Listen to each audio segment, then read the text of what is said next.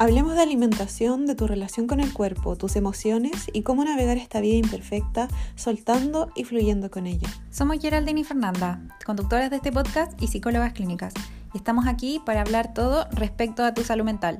Te damos la bienvenida a Vivir lo que es. Hola a todas y todos, bienvenidos a un nuevo episodio de Vivir lo que es. ¿Cómo está Feña? Bien, con todas las pilas para hablar de este tema que hoy que lo tengo aquí como atravesado. Necesito hacer catarsilla con él porque se me manifiesta demasiado en consulta. ¿A ti igual o no?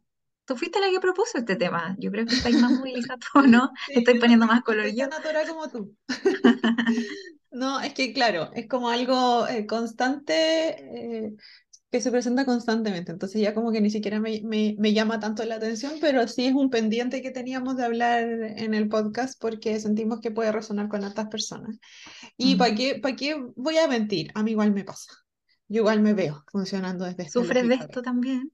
O sea, mucho menos que antes, pero, mm, pero también lo he identificado a mí. Cuando empecé como a aprender más de esto, también me di cuenta que yo podía ser mi propio conejillo de indias y podía trabajar conmigo misma como algunas cosas para empezar ah, ya a desintegrarlo. Así es que eso, sin más preámbulo, para que vayamos directo a nuestro tema, hoy día vamos a hablar de qué es lo que significa ser compaciente. Ser compaciente, nada que ver. Complaciente, me comí una L. Ser complaciente. ¿Cómo definirías tú el ser complaciente? Porque creo que las conductas del ser complaciente se pueden confundir harto con, con incluso como con algunos valores de las personas, ¿cachai? Se pueden confundir de repente con empatía, se puede confundir con cordialidad, con ser buena persona, con estar disponible, etc. Entonces, ¿cómo ser simpática. Con ser simpática, ser buena onda, ser amable, ser querible, etc. Entonces, ¿cómo podríamos definir qué es lo que realmente es ser complaciente? ¿Cómo identificar si yo calzo en esa eh, descripción? Yo siempre la defino eh, cuando la converso en consulta como el tratar de agradar por miedo, como busco agradarte, como busco agradar al otro, em, como con un fin de no solo de que tú quedes, tus necesidades queden saciadas, queden satisfechas, sino eh, como me temo mostrarme también tal cual soy, o temo mostrar lo que está pasando conmigo genuinamente, temo sentirme juzgada, por ejemplo, por ti, por lo que vayas a descubrir de eso. Entonces prefiero hacerte a ti como quien sea relevante o más protagonista, por ejemplo, en esta situación.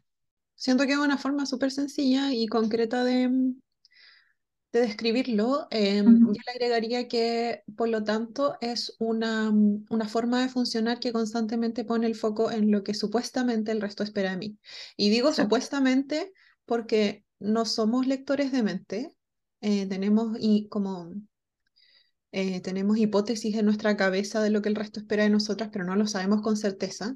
Sin embargo, cuando estamos actuando desde el ser complacientes, constantemente estamos preguntándonos cómo o qué es lo que la otra persona espera de mí, cómo le gustaría que yo respondiera, cómo le gustaría que yo eh, me presentara.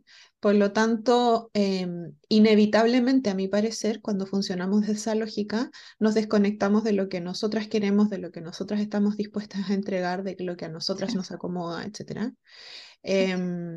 Y por lo tanto es diferente de, conceptos como, por ejemplo, la empatía. En la empatía mm. yo también me pongo en el lugar de la otra persona, pero no necesariamente tengo que transgredir lo que es consecuente conmigo. Hay una diferencia súper grande, ¿ya? Eh, y tiende a ocurrir que a veces como que se genera esa confusión. Ay, es que yo soy de... De hecho, me lo han dicho, literal. Mi problema es que yo soy demasiado empático. Y puede ser que una persona complaciente en paralelo también es empática, a mi parecer. Pero pero a veces el funcionamiento más extremo, eh, eh, eh, el postergarte a ti mismo o a ti misma, o el hacer cosas que de frente no quieres o que a veces te traen complicaciones. Es decir, si yo estoy actuando para ser complaciente y por lo tanto yo tengo que, por ejemplo, no, a ver, ¿qué ejemplo puedo dar? Por ejemplo, no sé, em, te presto plata cuando ni siquiera yo tengo, ¿cachai? O pido un crédito para ti cuando yo lo necesito simplemente porque pienso que de esa manera te voy a agradar, pienso que de esa manera me vas a querer, me vas a aceptar, me vas a valorar y salgo perjudicada, perdón, yo, ahí ya no estoy funcionando desde la empatía. Como tú decías, estoy funcionando desde el miedo. Y siento que ese es un muy buen radar también.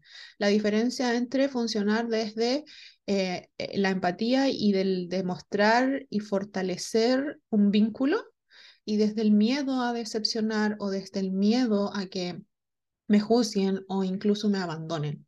Son dos polos opuestos que se pueden disfrazar el uno con el otro, pero que no son lo mismo.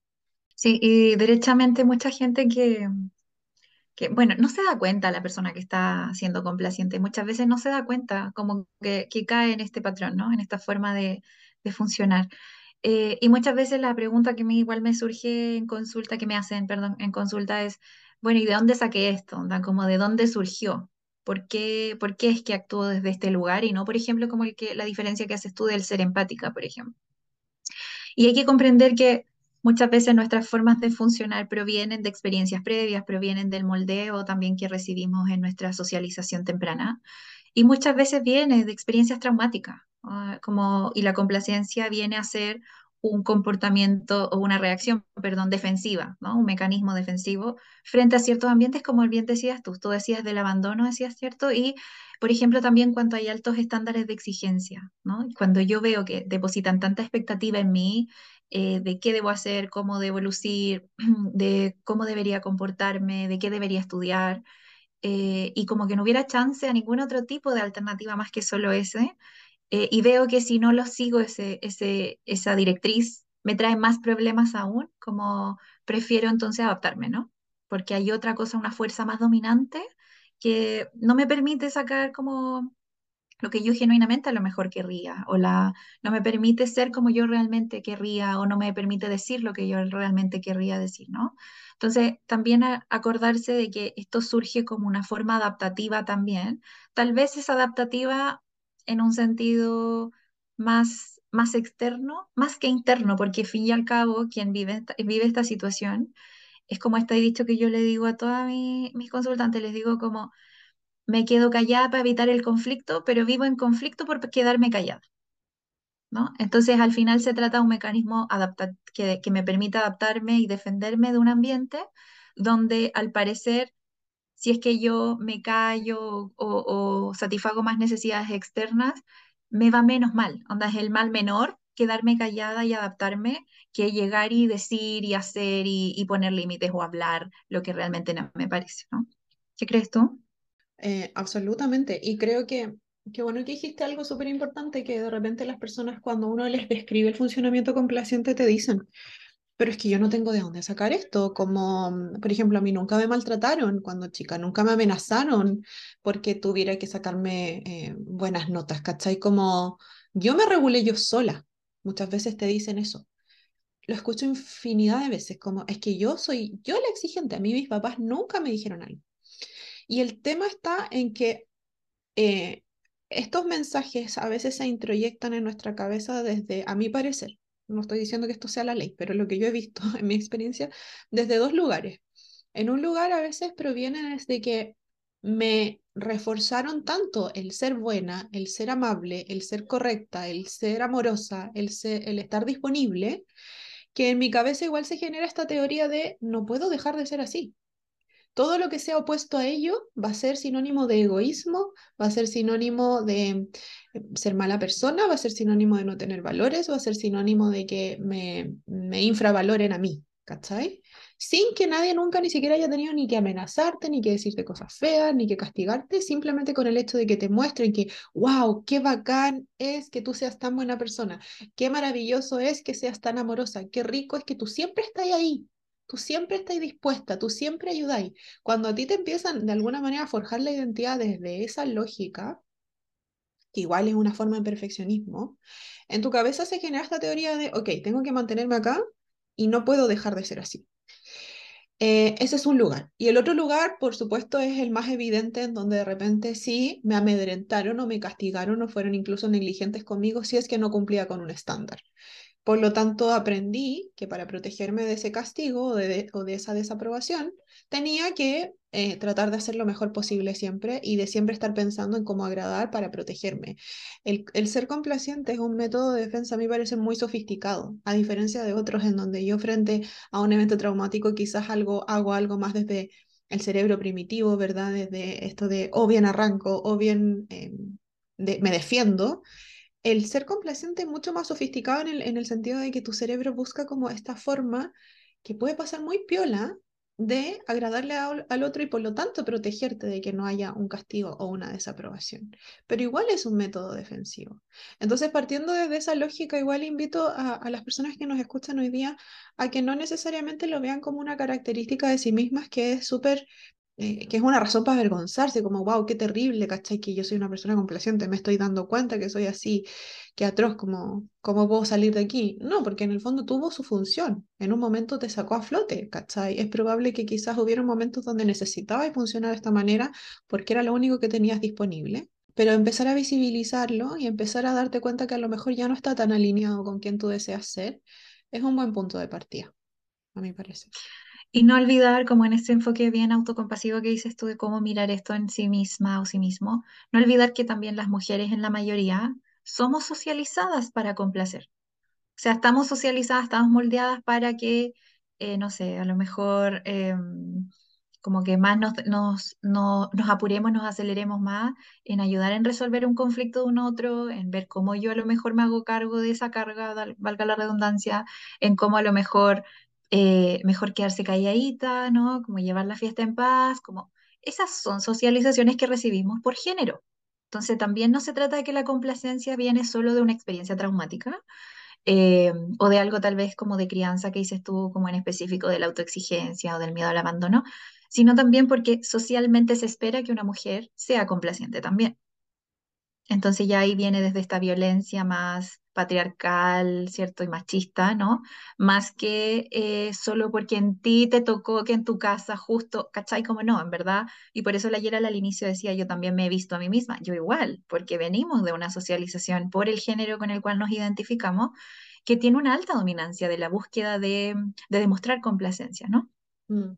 Y de asociar a la mujer con este trato dulce y muy amable siempre, que no digo que siempre lo decimos en el podcast, no porque cuestionemos esto significa que tenemos que transformarnos en todo lo opuesto.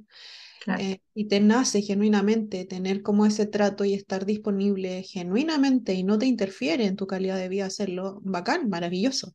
Pero, por ejemplo, a mí me pasa a veces, converso con, con una persona cercana a mí, de mi familia, que yo le digo, y se lo, se lo digo con todas sus letras, eres demasiado complaciente porque le trae problemas porque se ve de repente inmersa en situaciones de las que no sabe cómo salir y las personas acuden demasiado a ella.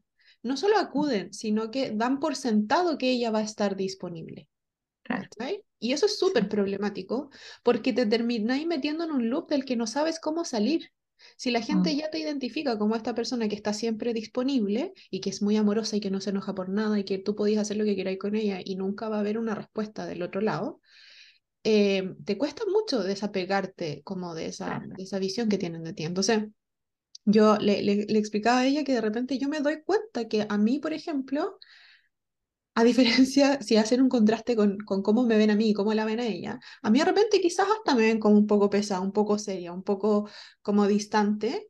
Y puede ser que es porque yo a veces cuando no estoy disponible para algo, cuando realmente no puedo hacer algo, no tengo el tiempo o no tengo la energía o no tengo los recursos, ahora lo estoy aplicando, antes me costaba, pero ahora lo estoy aplicando como que pongo ese límite, ¿cachai? Como, es que no puedo, o hablo lo justo y necesario. Si voy a apurar a algún lugar y alguien me busca conversa, le voy a decir a esa persona como, oye, ¿sabéis qué? Qué rico toparme contigo, no tengo por qué ser pesada, qué rico toparme contigo, pero ¿sabéis qué? Eh, estoy como contra, contra reloj, tengo que irme ahora. En cambio, este, esta otra persona que yo te menciono, que ya sabe quién es, así que no estoy pelando, porque lo hemos conversado mil veces. Em, no, po, puede llegar atrasada, no sé, al, literal al tren, puede pasar el último tren que tiene que irse para que ella vaya a hacer su trámite a otro lugar y para no caer mal, a veces le dice como a quien, con quien se encuentra en el camino, se queda conversando, ¿cachai? Para no caer mal, no porque genuinamente quiera, si que, vuelvo a insistir, si genuinamente lo deseas y preferís tomar micro en vez del tren y dejar que el tren se vaya, bacán, hazlo, es tu decisión, tú estás eligiendo, pero que la complacencia no elija por ti. Creo que ese es un muy buen diagnóstico, como siento que estoy haciendo las cosas por inercia, porque estoy acostumbrada a hacerlas así y, que si no las hago así me voy a hacer como mal, mal, mal vista, claro. o realmente quiero hacerlo.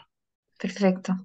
Sí, muy buena, muy buen, eh, in- muy buena indicación que das tú ahí como tipo tip de, de cómo mirarme hoy día, ¿no? Como si estás escuchando esto y quieres revisarte, como una cosa es eso. Creo que podríamos mencionar igual qué consecuencias trae esto en el funcionamiento, por ejemplo, cuando ya estamos en la adultez. Eh, yo le añadiría de inmediato que he visto yo dos cosas importantes. Una es no saber, o sea, perdón, tener conflictos con la rabia. Eso he visto yo como consecuencia. Y también con un yo crítico demasiado potenciado, Mm. ¿no? Esas son las dos cosas que yo he visto que son como consecuencias súper heavy que aparecen desde este funcionamiento más complaciente. ¿Qué has visto tú? Yo he visto ansiedad, mucha ansiedad. La ansiedad, recordemos que eh, en gran medida se alimenta por el no estar en el presente, sino que estar viajando al futuro. Por lo tanto, em, yo siempre, si, si estoy actuando de manera complaciente, de alguna manera estoy pensando como en las consecuencias futuras de si es que hago o no hago algo. Por lo tanto, también mucha culpa asociada a eso, mucha rumiación, Mm, desconexión del presente. Pero también he visto, he visto, perdón, mucho eh, burnout, como mucho mm, esto de quemarte, sobre todo en entornos laborales, ¿cachai? sí, Porque si este es tu funcionamiento en lo personal y no lo cuestionas, es muy probable que se traslade a otras áreas de tu vida. Y si se traslada, por ejemplo, a lo laboral, eh, he visto mucho que las personas de repente se ven envueltas en dinámicas de las que no saben cómo salir porque la gente descansa en ellos, eh, porque asumen más carga de la, de la que corresponde, porque de repente, eh, no sé, pasan hartas cosas, ¿cachai? Entonces, eh, es importante como hacer ese autochequeo y prestarle atención para que no se transforme en algo que yo simplemente asumo como este, esta frase de es que yo soy así Sí, porque es algo que, como todo en, en psicología o como todo en, en salud mental, eh, no es rígido, no, no necesariamente está como totalmente so- eh, solidificado, sino que de una u mm, otra manera se puede buscar modificar eh, en el tiempo. exacto. Oye, y en función de eso, ¿tú consideras que esto podría ser, por ejemplo, un motivo de consulta como para abordarlo en terapia? Sí, totalmente. O sea, a quienes nos escuchan hoy día, como si ya dicen como, tengo esto, me pasa esto, me pasa esto otro, onda ya puedes partir por acá. Pero ¿sabes lo que me ha pasado? Que nadie ha llegado por, por trabajar la complacencia. Mm, ¿Cachai? Como que no me lo dicen, Fernanda, como en verdad soy demasiado complaciente en mi entorno, le digo que sí a todo el mundo. eh, no, me llegan con lo que estamos diciendo que son las consecuencias de, ¿cachai? Entonces, en verdad, lleguen por generar el motivo de consulta como quiero trabajar el dejar de ser complaciente a empezar a trabajar tal vez por problematizar con las consecuencias y después vamos a llegar a darnos cuenta que era por consecuencia de la, de la complacencia, como que en verdad da igual por dónde quieras ingresar o por cuál sea tu, mm, tu, mm, tu motivo de consulta que construyas, creo que es un, un temazo eh, importante a sanar, sobre todo también como hasta como por una forma de restablecer incluso hasta derechos, ¿cachai? Como desde el derecho a la libertad, el derecho, no sé, a la libre expresión, que se está viendo violentado, se está viendo menoscabada por esta socialización que todavía impera en la sociedad de cómo las mujeres deberían comportarse, por ejemplo. También, ojo, no estamos dejando fuera a los hombres, los hombres igual cargan con una dosis de complacencia, pero debido al como la exigencia de su propio género, ¿no? Como onda ser el fuerte, ser el que siempre va para adelante, el que nunca se muestra débil, y así un millón de cosas, o el no mostrar esta, que le afecta de un problema, porque ya parece que todo el mundo ya decidió y él tiene que decir que sí solamente. Entonces, en verdad, como este es un problema transversal y que implica, por eso digo, como creo que sanarlo igual implica un restablecimiento de derechos también, eh, porque nos hemos visto perjudicados en la socialización como el no poder ser auténticos, ¿no? Eh, auténticas por esto, ¿no? Por tratar de moldarnos a, valga la redundancia, este molde. Entonces, para quienes nos escuchan, si es que se identifican como con esta descripción y sienten que mm, se asocia a lo mejor algún otro síntoma, al burnout, a la ansiedad, a lo mejor, incluso a, a de repente algunos síntomas como del ánimo. eh, puede ser que de repente me siento tan cansada por, por estar en este funcionamiento constante que también veo un poco como un, un, un sentirme abrumada, un sentirme angustiada. Si es que lo ven asociado a algún síntoma, totalmente es algo que se puede trabajar en salud mental, que se puede acompañar terapéuticamente, o incluso si es que simplemente lo quieren trabajar en limpio, como decir, esto exclusivamente es lo que quiero trabajar, también. Acá no hay reglas como rígidas con respecto a, a qué es válido y qué no es válido en salud mental. Si lo sientes, es válido. y punto. Así es que eso, en función de esta misma conversación que estamos teniendo hoy día, les recordamos que nosotras en la clínica acompañamos distintos motivos de, de consulta, eh, si bien en el podcast le damos harta relevancia a la relación con el cuerpo, la relación con la alimentación, también trabajamos eh, trastornos de ansiedad, trastornos de adaptación, conflictos interpersonales. Em, del ánimo, etcétera, o cualquier motivo de consulta que la persona considere pertinente. Trabajamos con un equipo que se compone de nutricionistas, médica general, psiquiatra y psicólogas. Y nuestra clínica se llama Feña. Para quienes no escuchan por primera vez. nuestra audiencia ya lo conoce, pero igual la anunciamos. Sí, Clínica Libre Vivir y puedes ir al sitio web eh, y agendar ahí directamente. Y también puedes ir al perfil de Instagram que tenemos de arroba Clínica Libre Vivir para que conozcas también allí lo que estamos compartiendo. Exacto. Bueno, y contenido de toda esta naturaleza que estamos conversando hoy día, estamos súper buenas para los reels, estamos hasta teniendo más, hay más dinamismo en redes sociales a través de em, el Instagram de nuestro podcast, que también es una comunidad de, de, apoyo entre personas que les resuenan estos temas, que se llama Vivir lo que es. Eh, lo pueden encontrar ahí en Instagram. Así es que muy contentas de que nos hayan acompañado hoy día. Gracias por estar acá y nos estamos escuchando en dos semanas más. Que tengan un buen resto de semana.